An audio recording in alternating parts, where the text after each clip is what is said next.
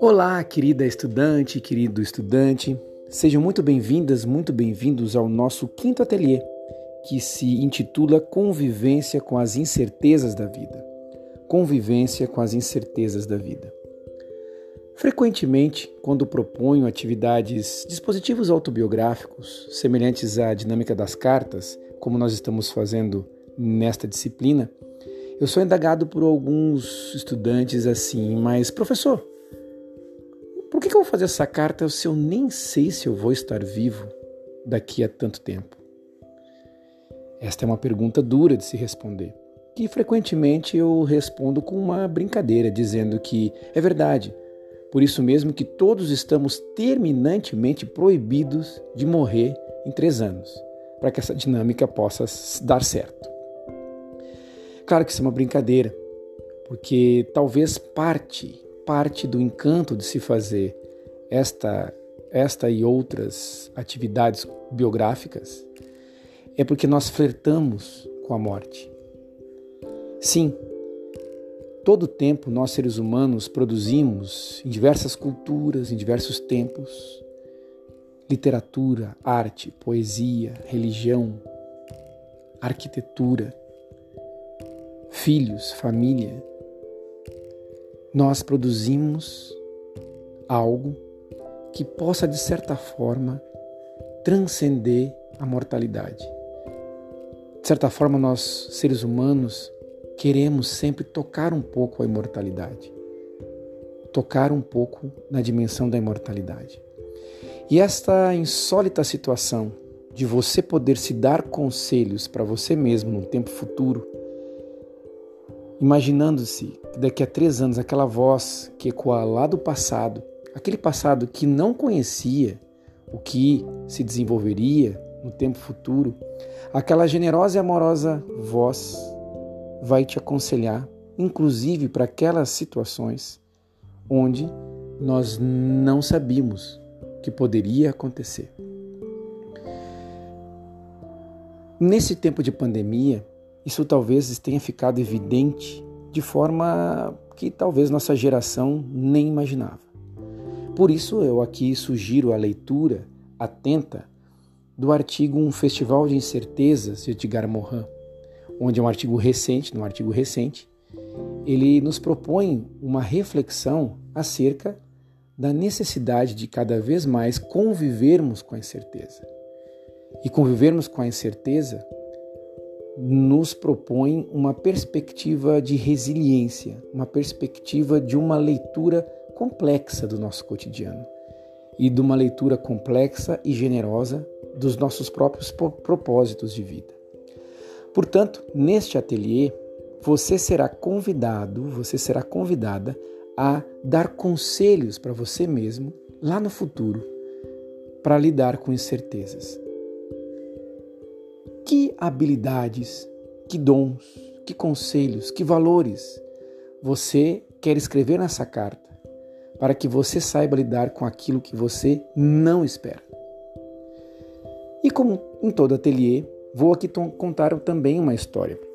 Uma história de um aluno meu, ex-aluno meu, e que, dentre tantas outras histórias, está na minha tese de doutorado que se chama Intuições para uma Pedagogia da Intuição. E eu vou disponibilizar também aqui para vocês que quiserem dar uma aprofundada no tema, no referencial teórico, em diversas histórias. A minha tese de doutorado foi feita com um grupo de estudantes meus do ensino médio no ano de 2008 que recebiam suas cartas que eles tinham escrito em 2003. E eles mesmos se autoanalisam cinco anos depois. E vou deixar aqui para que vocês possam saborear um pouco isso ok? Dentre essas histórias, eu quero destacar uma história sobre isso que nós denominamos, e que Mohan trabalha tanto, da convivência com as incertezas da vida. Vou aqui contar a história de Derek, que está lá na tese, ok? Mas eu vou aqui adiantar um pouquinho. Derek, ah, no ano de 2003, quando escreveu a carta, ele era um estudante do terceiro ano do ensino médio. Um rapaz muito inteligente, muito bonito e atleta, ele era uh, campeão sul-americano de salto com vara. Era um atleta. Era um atleta muito respeitado no Brasil. Muito jovem, ele ainda tinha apenas 17 anos e já sempre estava viajando pelo mundo todo uh, e ali sendo uh, muito bem avaliado para que pudesse ser um atleta do Brasil numa Olimpíada. Vocês sabem que, especialmente no atletismo, a Olimpíada é a consolidação de uma carreira de um atleta. Pois bem, eis que Derek escreve uma carta para ele mesmo. Como no caso de vocês, eu não, não sabia o que ele escreveu nessa carta. E essa carta ele recebeu no ano de 2008. E vocês sabem que entre esse período existiu as Olimpíadas, aconteceram as Olimpíadas uh, de Pequim. Bem, uh, acontece que, que Derek ele recebeu sua carta cinco anos depois. Só que nesse período aconteceu o seguinte: primeiramente, uh, a família do Derek tinha um mini mercado lá em Porto Alegre, um mini mercado razoavelmente grande que conseguia dar sustento razoável, né, para bom para toda a sua família. Derek tinha mais dois irmãos. Só que uh, o pai do Derek uh, entrou no processo de depressão muito violento e, e levou a, a, bom, o seu mercado precisava de alguém para cuidar do mercado. E nesse meio tempo, o Derek ganhou um convite para ser atleta numa universidade dos Estados Unidos.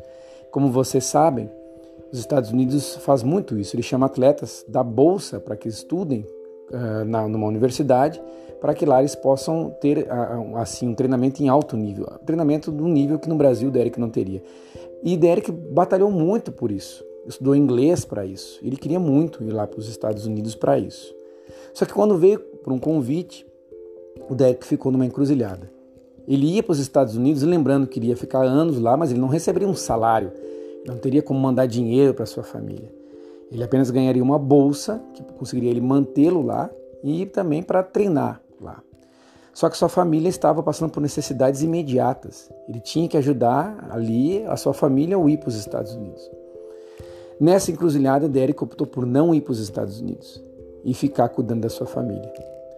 Só que Derek, por mais que se esforçasse, o mini mercado da sua família faliu. E Derek não só não foi, mas ficou treinando lá em Porto Alegre. E um detalhe, claro que Derek se imaginou nas Olimpíadas, Porém, o que aconteceu foi que Derek, mesmo treinando e mesmo mantendo índices muito bons e sendo campeões de várias categorias e provas na América do Sul, Derek não conseguiu o índice olímpico e não foi para as Olimpíadas. Somado a isso, Derek também tinha escrito na carta algo como um grande amor que ele nutria naquele momento dos seus 17 anos, que imaginava que ia ter e continuar daqui a 5 anos. Mas ele também não estava mais com essa pessoa. E Derek aconteceu o seguinte também, algo muito inesperado também nessa perspectiva. Derek, uh, ele também gostava muito de cachorros. E uh, ele observava que perto da sua casa, numa praça, uh, tinha um mendigo. E esse mendigo, ele tinha muitos cachorros. E tudo que ele falava, esses cachorros obedeciam. Bom, esse homem também tinha uma característica, ele não conversava praticamente com as pessoas, apenas com seus animais. Pois Derek decidiu se aproximar desses animais, dessa, sobretudo do, desse mendigo, e fez uma amizade, fez uma, uma, de fato, uma parceria com esse mendigo. Esse mendigo que não tinha mais nem documentos, junto com Derek virou cidadão, e os dois abriram uma empresa, uma empresa de adestramento de cães, a partir dessa metodologia que esse mendigo agora não mais mendigo, amigo do Derek, ensinou o Derek de como adestrar os animais. E por incrível que pareça, Derek começou a tirar um sustento, aliás, um bom sustento, a partir de uma empresa criada com um ex-mendigo de adestramento de cães. E ele estava feliz com seus cães e sua nova empresa de adestramento quando recebeu a sua carta cinco anos depois. Derek também imaginou que ele estaria estudando numa universidade americana, mas ele estava estudando, na verdade, numa pequena faculdade de Porto Alegre, fazendo um curso de administração noturno. E Derek, quando também recebeu a carta, ele estava já morando com uma outra menina e muito feliz, morava com ela e estava pensando já agora em ter filhos com ela. E Derek, quando recebeu essa carta, escreveu um longo e-mail para mim relatando tudo isso. Parte dele está inclusive na tese de doutorado. Onde Derek então parecia não ter alcançado nada daquilo que ele tinha escrito na sua própria carta. Mas ao mesmo tempo parecia ter a vida dado uma guinada muito grande na vida dele. E Derek, ao final do e-mail, ele simplesmente me faz a seguinte pergunta: Professor Alex, você que foi e segue sendo tão importante na minha vida, me responda uma pergunta. Eu dei certo na vida? Bem, eu gostaria de, de também repassar essa pergunta para vocês. Será que Derek deu certo na vida? O que, afinal de contas, significa dar certo na vida?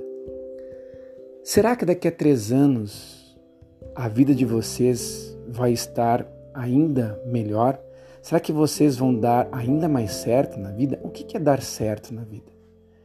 Será que esse conjunto de coisas inesperadas que ocorreram na vida do Derek fizeram ele pior ou melhor?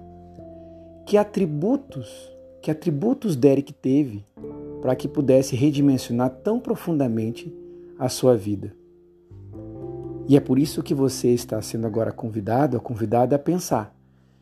Que aspectos você quer dar? Que conselhos você quer colocar aí na sua carta? Que conselhos você dará para você mesmo, para você mesma aí na sua carta, em nível profissional, em nível pessoal, para que você possa lidar com as incertezas tanto individuais e pessoais como coletivas, por exemplo, uma pandemia é algo inesperado da coletividade, do âmbito sanitário.